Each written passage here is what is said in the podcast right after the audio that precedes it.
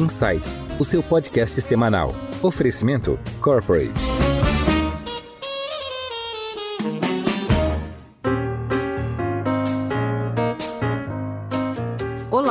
Bem-vindos a mais um episódio do Insights, o seu podcast semanal que provoca um novo jeito de pensar. Hoje vamos entender como o empresário e filântropo Eli Horn ajuda o país através de diversas iniciativas. Como ele compartilha uma parte dos lucros dos seus empreendimentos de sucesso com a sociedade e como o empresário tem engajado vários outros empresários. Para falar sobre isso, Hoje nós temos o prazer de receber no Insights o fundador e co-presidente do Conselho de Administração da Cirela, o senhor Eli Horn. Senhor Eli, bem-vindo ao Insights. Obrigado. E conosco também está o Fernando Freiberger, diretor do Bradesco Corporate. Freiberger, bem-vindo de volta ao Insights. Muito obrigado, Pri. Um prazer e uma honra estar aqui com o senhor, seu Eli. Muito obrigado pela sua participação. Eu que agradeço ao Bradesco por me convidar. Eu não mereço, mas eu agradeço. Senhor Eli, a Cirela é uma empresa muito conhecida, né? Uma das maiores incorporadoras e construtoras do Brasil. Está presente em mais de 66 cidades, né? Mas os negócios da Cirela vão muito além da incorporação e construção, né? Então, o grupo, que também inclui a Cirela Commercial Properties, que inclusive já apareceu, né? Já temos um episódio gravado aqui com a Commercial Properties, mas o grupo vem se diversificando, né? O senhor atualmente tem investido também na área de saúde, né, através da empresa Hospital Care. Tem algumas iniciativas também no setor de finanças através de uma fintech e possivelmente varejo também, né? O senhor pode contar um pouquinho aqui para os nossos ouvintes, um pouco por cima, em quais setores vocês estão presentes? Eu aprendi do Bradesco que ficar quietinho não resolve nada, temos que crescer. Para crescer precisamos ser agressivos. Então, o setor imobiliário residencial, estamos dentro, estamos dentro da renda, estamos dentro do financeiro, estamos abrindo mais alguns fundos de logística, mas gestão mais de tesouraria, por enquanto. Vai ter mais novidades. Entendi. Não vamos dar spoilers, vamos aguardar as novidades então. A gente estava em 60 cidades, nós fechamos 56 cidades. Ficamos só em Rio de Janeiro, Porto Alegre, BH um pouco e São Paulo. Ok. E mais focado no setor residencial de alto padrão, né? Alto, médio e baixo padrão. Estamos focados nos três. Seu Eli, aqui talvez seja um dos ensinamentos da crise do ciclo anterior do real estate, né? Que de uma forma geral várias incorporadoras foram para diversas cidades e a dinâmica talvez do setor não permita um, uma aceleração para tantos lugares diferentes tão rápido. Como é que o senhor vê o momento do mercado imobiliário, né? Porque obviamente você tem a pandemia, uma retomada da economia com diferentes velocidades nos diferentes setores. O setor imobiliário nesse momento, como é que o senhor vê tendo saído da crise do ciclo anterior, recomeçado uma aceleração, isso aqui pode ser impactado, isso aqui passa por essa crise, essa alta na taxa de juros, que obviamente tem impacto também no setor. Enfim, se o senhor pudesse compartilhar um pouquinho a sua visão do setor nesse momento. Imobiliário é um setor cíclico. Às vezes vai bem, às vezes vai mal. O que precisa é você se preparar para as crises e você colher os frutos numa época boa. Não tem momento ótimo, tem momento oportunista. Nós decidimos abrir o leque em termos de grupo para não depender só do setor imobiliário, que é muito cíclico e quando está mal você sofre muito, e quando está bem você ganha. O que melhor é ganhar sempre pouco, muito, mas ganhar, não perder. Decidimos então eh, dividir o, o nosso grupo em vários setores. Então entramos em saúde, no financeiro, na renda, na renda faz tempo, e mais hoje tecnologia. Queremos abrir mais, vai ter algumas surpresas boas nos próximos 12 a 15 meses. Temos de abertura de novos negócios. O momento é oportuno, de novo, no todo é, porque você nunca sabe quando é bom, quando é mal. O que você tem que estar presente. Se você vive, você está presente, você colhe os frutos. Se você morre, você não colhe mais nada. Então, a ideia, mais do que tudo, é ter um cachorro adequado que permite navegar em crises. Ou seja, como já, você já sabe desse assunto, nosso cashflow ideal é ter um, um ciclo de quatro anos onde você não vende nada, você constrói tudo, paga todos os bancos e, e você não fica devendo nada. Ou seja, o estoque contra a liquidez. Quem não segue o cashflow sofre problemas graves. Na última crise, faz 10 anos, na penúltima crise, muitas empresas fecharam. Fecharam porque não souberam se adequar aos cíclicos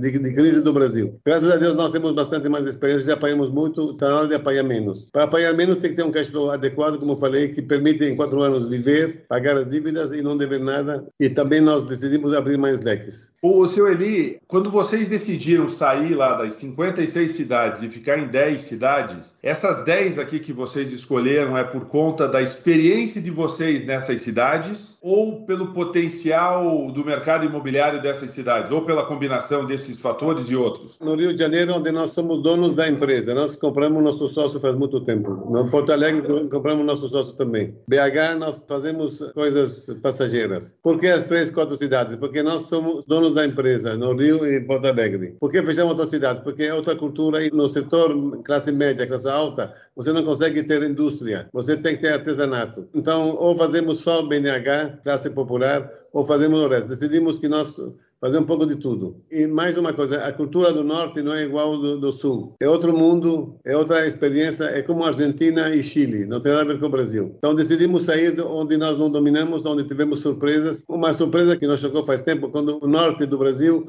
importou mão de obra do sul. Então isso é grave. E os preços estouraram e você não tem com quem falar. Então decidimos fechar as portas, perder dinheiro e calar a boca e voltar ao que nós somos. Saber reconhecer o erro é muito importante. Quem não sabe reconhecer o erro está destinado a revivê-lo e a pagar mais. Erramos, eu errei, pagamos caro, reconheço, mas graças a Deus nós corrigimos o erro em tempo, de maneira tal que não tenha afetado a empresa. Quem não errou, não nasceu. E quem faz, erra, por definição. Perfeito. Senhor Eli, o senhor comentou, e nós sabemos bem, né, que o setor de construção é muito cíclico e a gente está saindo agora de uma pandemia, né? E o setor de construção também é um setor que emprega muito, né? Embora sejam empregos muitas vezes temporários, né? Pessoas que atuam ali nas obras. Então, queria que o senhor pudesse compartilhar aqui com os ouvintes um pouco como foi a navegação da Cirela durante essa crise. E agora a gente está vendo, né, a empresa voltando com vários lançamentos né, com força total. Mas como é que foi esse período aí durante a pandemia?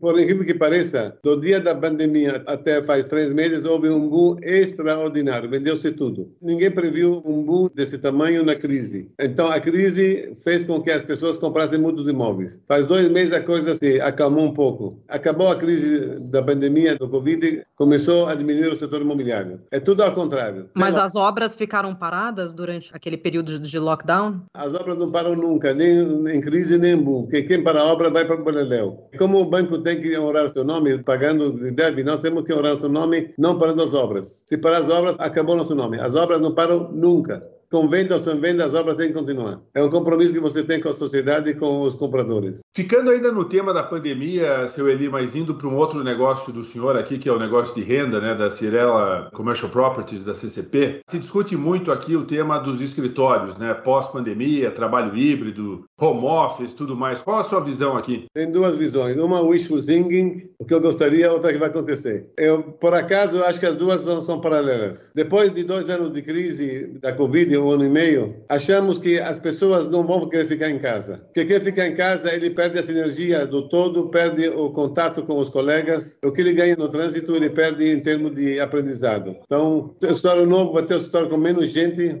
por metro quadrado, mais espaço e menos volume, de, mas uma, uma mata a outra. Eu acho que nada vai acontecer. No tempo, tudo volta ao normal. Só a única coisa que não está indo bem no setor renda é que a renda é muito pequena em relação ao capital investido. Isso não é interessante em alta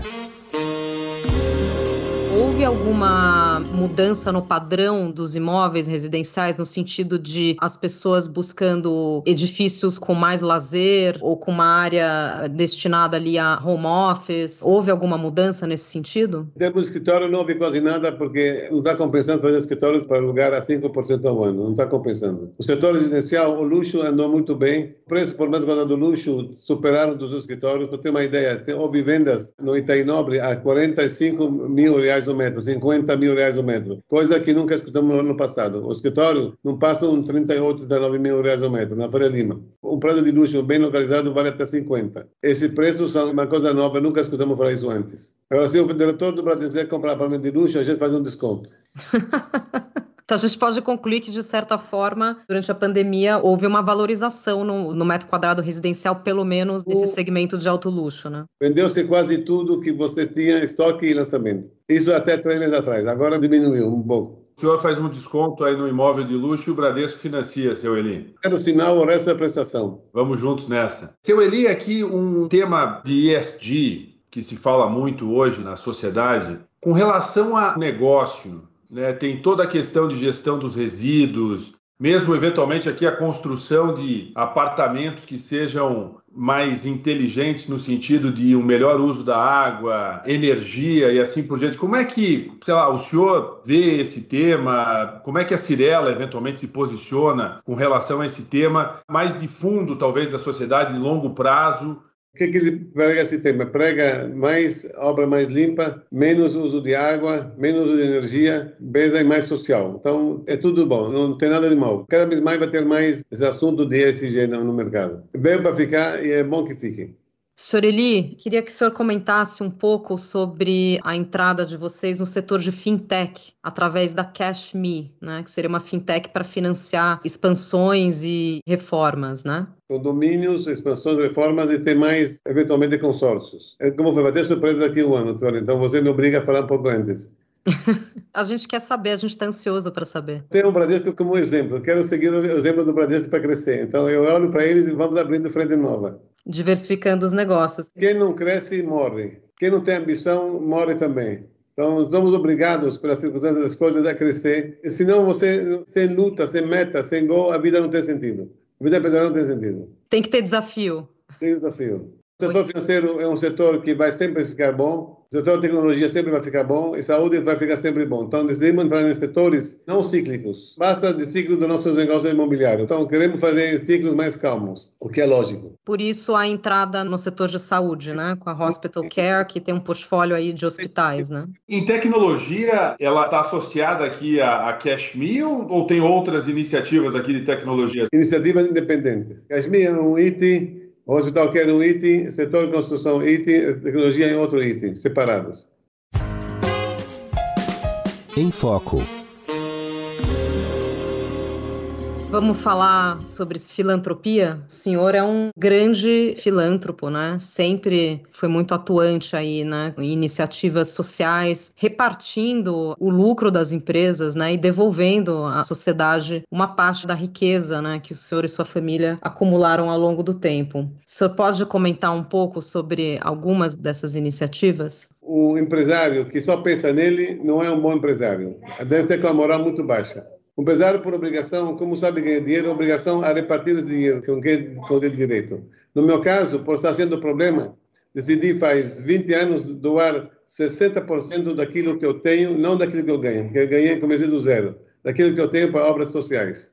Isso me dá significado ao trabalho, me dá valor ao trabalho, me dá valor ao meu tempo a pessoa que não gera lucro para a sociedade, eu acho que está eh, falhando com a moral do mundo, com o sentido da vida, o sentido do trabalho. O Bradesco abriu Cidade de Deus. Amador Aguiar talvez seja no Brasil o homem que mais fez bem em termos sociais. Passou por lá 500 mil alunos ou mais. Ninguém fez mais do que ele no Brasil, em toda a sua história. Então, ele é um exemplo que vocês têm de um monumento vivo do bem a ser feito. Meu pai, quando eu tinha 40 anos, ele doou para a caridade, tinha pouco, 100% do seu patrimônio, 100. Isso me ensinou a dar valor ao dinheiro, dar valor à, filantropia, dar valor ao conteúdo. O provável problema moral que você tem, se você não doar, tem um problema, eu acredito em Deus, tem dois mundos, o mundo da terra e o mundo do céu. As almas que vão no céu vão fazer o quê? Vão se divertir? Cada um vai pagar o pato ou vai colher o, que ele fez ou o que ele não fez.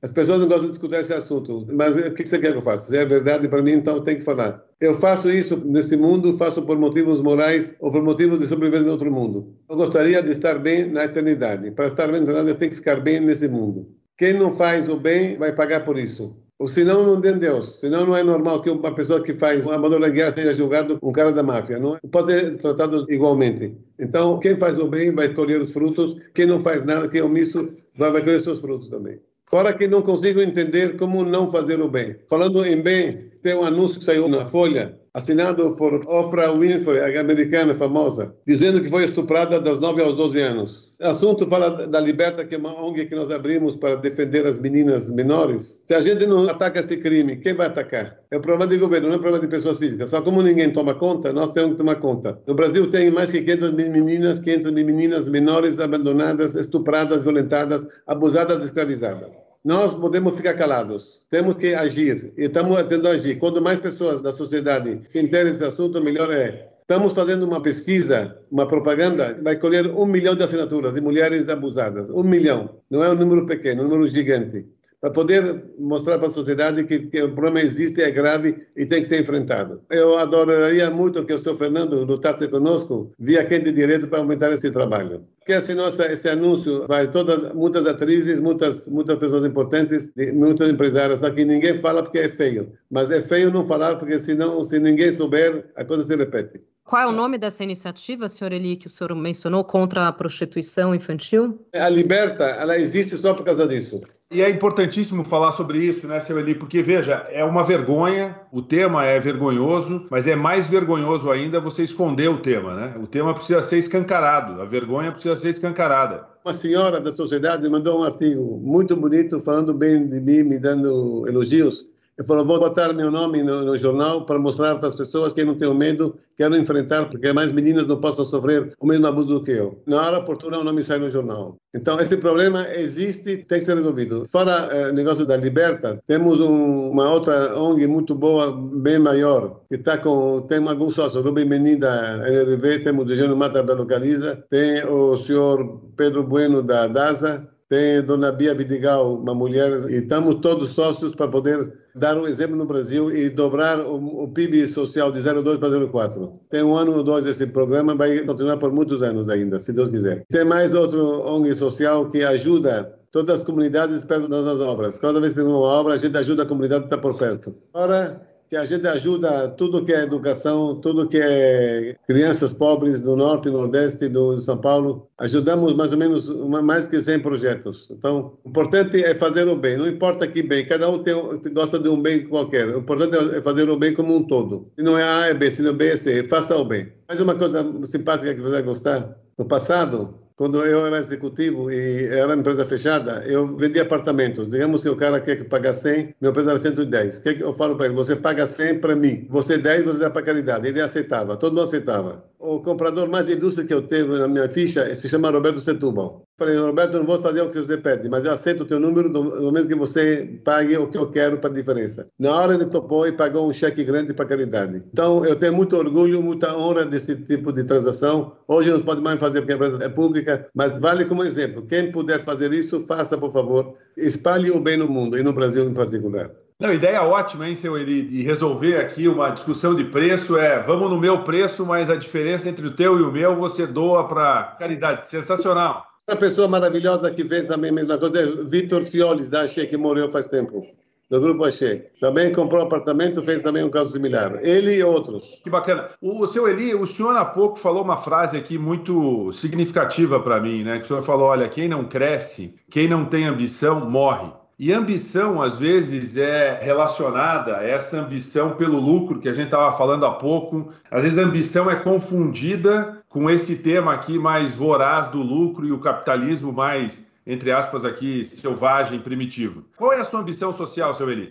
Se não tiver ambição, não vou ganhar. Se não tiver ganhar, não posso ajudar. Eu não sou nem médico, nem psiquiatra, nem doutor, nem professor. Só posso ajudar com ideias e dinheiro. Então, quero ganhar muito e quero doar mais ainda. Minha ambição é morrer em paz com minha consciência. Não é ter qualquer consciência moral aceita por mais pessoas. Não adianta só eu confirmar a minha consciência. A minha consciência tem que ser aceita por público. Eu posso era sozinho. Dez pessoas não eram muito menos.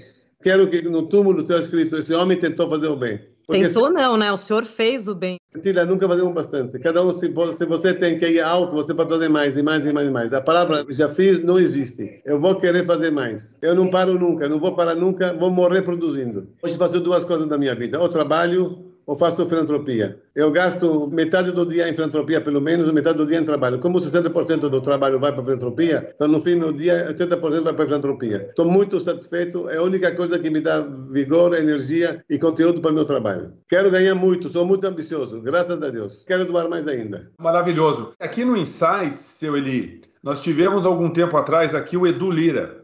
E eu sei que o senhor é bastante próximo também do Edu Lira, o senhor ajuda bastante lá nos projetos da Gerando Falcões e tudo mais. Então, o senhor falou aqui de várias iniciativas que o senhor tem, e eu sei de uma delas, o senhor participa e participa muito, não só com recursos, mas principalmente o seu talento, a sua visão, e, isso é sensacional, né? Porque não é só uma questão de doação do dinheiro, é doação do tempo, do talento, do seu foco, do seu coração no fim do dia, né? Edu Lira é um fenômeno é a pessoa mais carismática do social que eu já conheço. Esse cara vai longe na vida, está fazendo milagres. Se ele for continuar desse jeito, ele vai acabar com o problema da favela do Brasil, a curto prazo. Ele chama de favela 3D, né? Digna, digital e desenvolvida. Eu não conheço dois como ele, é um só. Ele é um fenômeno. Articulado, carismático, fala bonito e é jovem. Falei para ele o seguinte: você pode ser presidente da República, acabar o problema do país. Só que ele não tem a idade, tem que ter 35 anos para ser presidente, não é isso? Ele é um fenômeno sui generis. A gente concorda aqui. Eu sei que a Pri também acompanha o Edu, eu acompanho, sou próximo do Edu, estou lá na Gerando Falcões também, seu Eli. Dois grandes exemplos, né? O senhor Eli e o Edu, cada um à sua maneira. Tu é carismático, eu não sou carismático. Ele sabe falar naturalmente, eu não sei falar. Mas carismático ou não, né, seu Eli? Veja bem, tanto o Edu quanto o senhor são pessoas que têm uma execução espetacular, né? O senhor transformou muita coisa e o Edu também transforma muita coisa. Então, vocês, de maneiras diferentes, cada um é diferente, né? E são dois bons exemplos aqui de pessoas com um pouco mais, um pouco menos de carisma, porque o senhor também é bastante carismático. Transformam, que é o fundamental da história realizam. Repito, você tem o Amador Aguiar, número um em termos social no Brasil. De longe é número um. Senhor Eli, a gente pode entrar um pouquinho na sua história pessoal? O senhor veio muito pequeno ainda de Alepo, na Síria, né? Nasci no, em Alepo, vivi entre 9 e 10 anos, Itália mais um ano, no Brasil desde 55. E como é que foi essa chegada ao Brasil? Como é que foi a fundação da Cirela? A sua juventude até o senhor fundar a Cirela? Isso é muito difícil. Meu pai perdeu todo o dinheiro que ele tinha quando tinha sete anos. Então foi uma coisa muito difícil que hoje me marcou em muitos sentidos. Comecei a trabalhar aos 19 anos, era corretor de plantão, comecei a vender apartamentos sem dinheiro, comecei a comprar terrenos e vender sem dinheiro, até abrir uma construtora e a coisa foi crescendo. Comecei aos 19, 25, já estava muito bem de vida. 29 estava muito melhor ainda de vida. No meu caso, Deus mandou dinheiro rápido, que é para me testar se ia dar ou fazer o que com o dinheiro. Não tenho carro importado, não quero ter aviões, não preciso de aviões nem barcos, não preciso. O senhor não é um homem de luxos. Gosto do bonito. Isso a gente vê pelo design, né, de alguns dos empreendimentos, acho que é talvez um dos mais icônicos seja em parceria com Pininfarina, né, designers de carros esportivos. A beleza dos prédios tem que ser bonito, e uma coisa é você com você mesmo. Em termos de prédios, nós temos lobbies maravilhosos nos prédios comerciais e tentamos botar um pouco de charme, de sexy, sex appeal. Uhum. Uma mulher se penteia, ela põe brincos, põe batom, põe os cílios. O prédio tem que ser atrativo também. O prédio não é atrativo, não é bonito. Não custa caro, custa tempo. Então, todo o luxo que você vê é mais tempo do que dinheiro. Mas tempo é dinheiro também, né? Eu quero falar de uma qualidade muito boa que vocês têm no presidente Trabuco. Quando eu era executivo, eu ia no banco pedir ABCD. Me levava até a porta lá embaixo na rua. Me senti mal de tanta humildade, tanta gentileza. Vocês têm, então, como traço do Bradesco, humildade. Humildade é uma grande qualidade. Espero que fique sempre desse jeito. A qualidade da humildade do pessoal do Bradesco é exemplar levar um cliente até a rua, abrir a porta, fechar a porta para ele, não é normal. Isso é muito, muito, muito bonito, muito humano. Quero parabenizar o banco por essa qualidade. E ao cuidado também, né? Um pouco do que o senhor estava falando há pouco com relação à beleza, né? O tempo e tudo mais, que é o cuidado, é o cuidado aos detalhes, né? Então a humildade também faz parte desse conjunto, né? Quanto mais luxo você tem, menos humilde você fica. Então tem que contemporizar até onde você pode se permitir A ou B ou C. Perfeito. O senhor falou um pouco do exemplo do seu pai para essa questão, o olhar que o senhor tem para a caridade. Além do seu pai, provavelmente algum aspecto religioso, que o senhor também mencionou aqui, a sua crença em Deus e a sua devoção à religião. Esses são os elementos que inspiraram o senhor a ter essa visão e atitude? Me inspirou também o Giving Pledge. Eu entrei faz 20 anos no Giving, faz seis no Giving Pledge em função de ter um modelo na minha frente, melhor do que nós. O Warren Buffett, o Bill Gates doaram, vão doar 90% do patrimônio deles, que é muito maior que qualquer um cara no Brasil. Eles são um exemplo a seguir. Então, tudo isso, as leituras e a parte consciência, faz com que você se obrigue a doar com convicção. Vou falar de uma história bonita de convicção e de beleza da doação. Havia um menino de dois anos que ia ter um problema na médula óssea. Tinha que viajar para os Estados Unidos faz 20 anos. Se não viajasse, ia morrer. Então eu aceitei pagar 10% da operação. E 90% era um domingo. A pessoa que engareava o dinheiro não podia engarear porque era domingo. Então eu falei, eu aceito pagar 100% se você não conseguir levantar 90. Pago 10 e empresto 90. Mas assumi o risco de não receber 90. No dia seguinte, a menina viajou, fez a operação e voltou no escritório viva. E a pessoa encarregada de arrecadar recursos me deu os 90%, então paguei 10%. Mas como eu aceitei o risco de pagar 100%, quando ela veio viva no meu escritório, eu flutuei, eu voei. Pelo menos na vida salvei uma criança. Isso deu um sabor enorme, enorme, enorme. Mais uma outra coisa bonita, tem um balé de cegos, Dona Fernanda Benchini. Eu uma vez olhei os olhos de uma cega dançando, eu vi um infinito. Tive uma sensação de me elevar, de voar e flutuar também. Então, quando você faz um ato social maravilhoso, você voa, você flutua.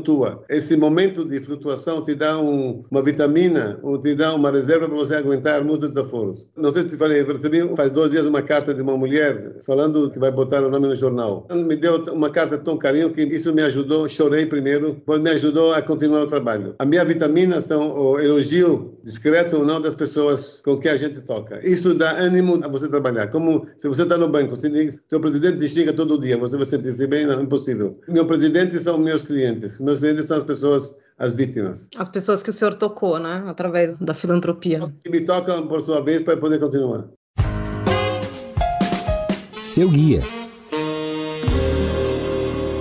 Seu Eli, uma outra pergunta pessoal aqui. O senhor trabalha muito, o senhor dedica muito tempo à filantropia. O senhor tem tempo livre? E se tiver algum tempo livre aqui, o que o senhor faz no seu tempo livre? Detesto o tempo livre. Pois, minha hobby é leitura. Então, minha vida está... Faço ginástica, tenho que fazer pelo Parkinson, que tenho faz 10 anos ginástica, fisioterapia, natação. Tempo livre é leitura, mas minha vida é produção, é filantropia ou negócios e leitura. Essa é a minha vida. Não preciso de mais coisas. Já que o senhor tocou no tópico de leitura, a gente tem um segmento aqui no podcast que é justamente pedir dicas de leitura. O senhor pode compartilhar o que o senhor está lendo ou o que o senhor indica como leitura? Estou lendo o livro João Santana, 1929, A Crise de 29. Um livro excelente, excelente. João Santana, 29. Estou lendo um livro li sobre Ardenas, a Segunda Guerra Mundial nas Ardenas, como os alemães atacaram os aliados nas Ardenas. Eu leio oito, nove livros de uma vez. Mas um livro que marcou muito foi O Caminho de Deus. Faz dois anos que não leio ele. Eu relendo um livro Entre os Céus e a Terra. Aqui diz por que você existe, por que você vive, por que você... Priscila, você é mulher? Sim, sou mulher. Alguém pediu tua opinião? Não, recentemente não. Te deram uma opção de você não ser mulher por acaso nesse mundo? Não, não, eu nasci mulher. Foi decretado que você fosse mulher. Você é morena ou loira? Eu sou morena. Você optou ser morena? Nasci assim. Foi decretado que você ia ser assim. Você nasceu do teu pai e da tua mãe. Você optou? Não.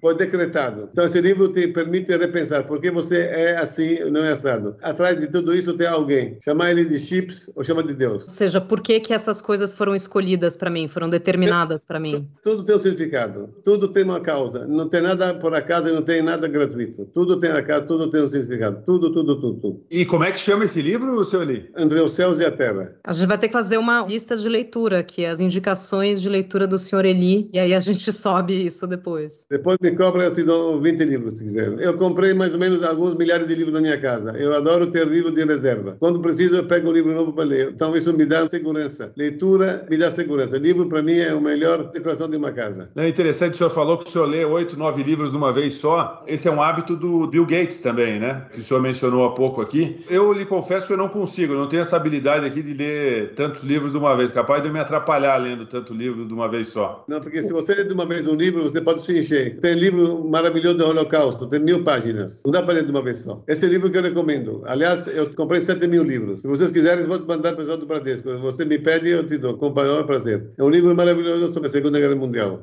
Já dei 4 mil, 5 mil, eu tenho mais sete. A gente eu... pode aguardar aí uma biblioteca Eli Horn? Se você botar no dedo do Bradesco, com o maior prazer. Tá feito. Na eu... Cidade de Deus, a biblioteca Eli Horn. Bota o livro e mando para lá. Tá feito o negócio, só me confirmar. Numa escola da Fundação Bradesco, seu Eli. Se você quiser, com o maior prazer. Me diz aonde eu faço. Não, maravilha. Muito bom. Não sei se o seu Eli quer falar de mais algum assunto, seu Eli, que o senhor acha importante. Vou falar de política neutra. Se os políticos se conversarem, executivo, judiciário, em vez de brigarem o tempo inteiro, se se falarem entre si, fizessem as pazes e houvesse legislação adequada, não haveria tantos pobres no Brasil. Então, o problema da miséria, da prostituição, é um problema de negligência política. Falta leis, falta dinheiro por algumas razões. Na hora que houver paz lá em cima, vai ter paz lá embaixo. Então, toda vez que o político briga com o outro, ele faz mal para os pobres.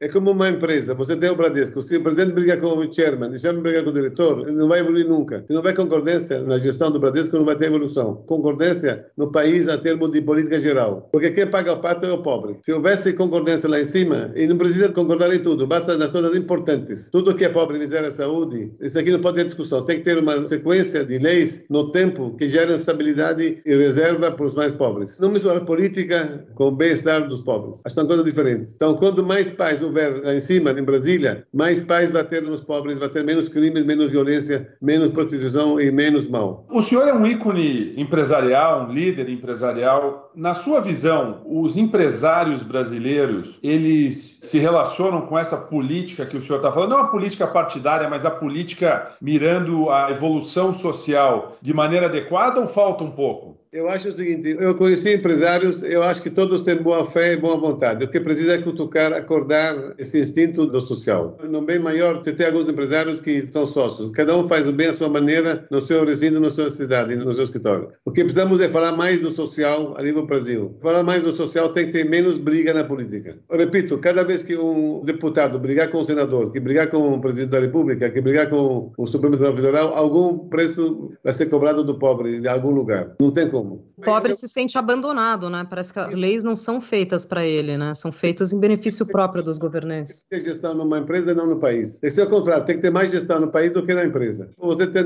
duas lições de casa. Uma é esse assunto, fazer com que haja em Brasília mais paz. Empresariado tem que pregar a paz e fazer a paz. E ponto dois, você exigir que o diretor do Bradesco fizesse mais social. Vai bastante, mas nunca é demais. E terceiro lugar, será sócio com a Cirela, comigo nesse assunto da Liberta. Não, está combinado. Esse é um assunto que nós vamos tratar aqui com carinho. O que precisa é ajudar a pensar, espalhar isso no Brasil e nas agências do Bradesco. Você tem 5 mil agências. Se o Bradesco, cada gerente do Bradesco no Brasil assumisse essa questão, te garanto que, que 100 mil meninas, mulheres, pelo menos fossem voluntárias. Pelo menos 100 mil. Todas as agências do Brasil, do Bradesco, pegassem essa causa e botassem lá como se vende um CDB, também se vende um artigo, um passaporte de ajuda às menores indefesas. Mas uma coisa bonita, faz dois anos alguém do Bradesco me convidou a fazer uma palestra lá foi na Faria Lima. Eu fui fazer uma palestra do bem, eu falei, vamos levantar arrecadar recursos. Cada um vai doar uma parcela do seu dinheiro para causas sociais que ele vai eleger. Muita gente levantou o dedo, deram 1%, 10%. Um diretor que estava esqueci o nome dele. Então foi muito boa essa palestra, para mim foi muito gratificante. Então vocês têm isso um pouco no sangue. O que precisa é um pouco mais. Nunca é demais. Nunca ninguém no mundo faz o que tem que fazer. Nunca ninguém. Não existe. Isso que o senhor acaba de falar conecta bem com o tema de não dá para parar de crescer nunca, não dá para parar de ter ambição nunca, né? É sempre mais, mas mais do bem, né?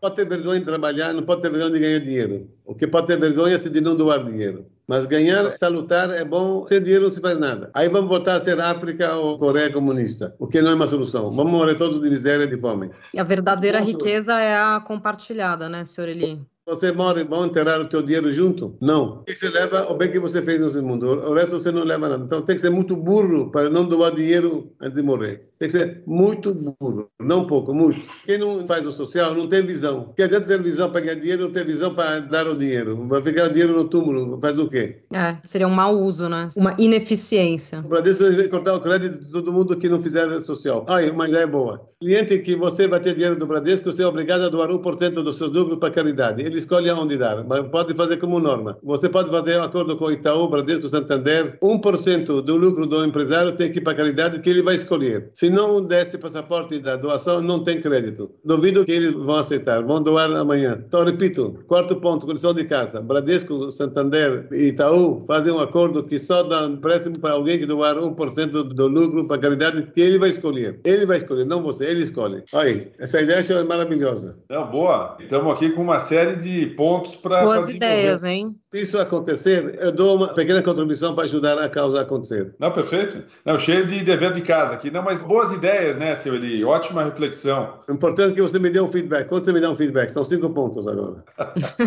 é, vamos colocar a deadline em cada um deles aqui, seu Eli. Me dá uma data. Vamos fazer o seguinte: 1 de novembro você me dá as respostas todas? Combinado. Temos lição de casa, hein, Freiberger? É isso. Está combinado aqui publicamente com o senhor Eli. Nós conversamos hoje com o senhor Eli Horn, empresário e filântropo. Senhor Eli, foi uma honra tê-lo com a gente aqui no Insights. Obrigada pela sua participação. Eu que agradeço a vocês. Eu me sinto bem, gosto daquilo que estou falando, fazendo. E quanto mais bem nós espalhamos no Brasil, melhor é. Obrigado a vocês por fazerem perguntas inteligentes e que me obrigam a pensar mais ainda. Agora... Esse é o objetivo do Insights, provocar um novo jeito de pensar. E queria agradecer também Fernando Freiberger, diretor do Bradesco Corporate. Freiberger, obrigada pela sua participação no Insights. Obrigado a você, Pri. Uma honra estar aqui com o seu Eli. Ótima conversa. Muito obrigado. E vocês que nos acompanham já sabem, toda semana tem um episódio novo no seu Insights. Até a próxima. Tchau.